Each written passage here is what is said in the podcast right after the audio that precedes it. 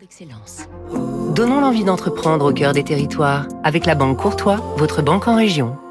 Depuis 75 ans, elle distille et élabore eau de vie, liqueur, crème de fruits au cœur du Val de Villers. La distillerie Jost Nussbaumer, comme Joseph Nussbaumer, son créateur en 47. Implantée dans le Bas-Rhin à Stège, elle est accolée aux Vosges, dont l'eau de source est essentielle à leur fabrication. Une trentaine de variétés, les classiques eau de vie, de poire, framboise, mirabelle, des plus rares, élaborés à partir de sureau noir, baie de houx, églantine, alisier. Jos Nussbaumer vend uniquement chez les cavistes ou épiceries fines en France et à l'étranger.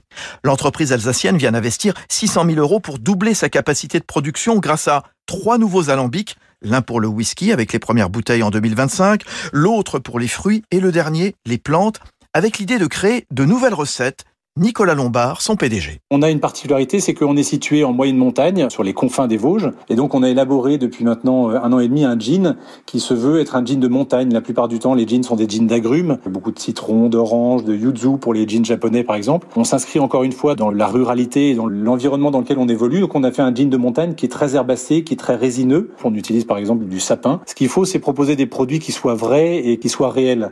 Autre invention, une série limitée de jeans au thé élaboré avec le palais d'été et un aquavite français. Le milieu naturel est vaste, les plantes en nombre illimité ou presque, ce qui donne lieu à toutes les créations possibles de la part de Joss Nussbaumer. C'était Territoire d'excellence sur Radio Classique.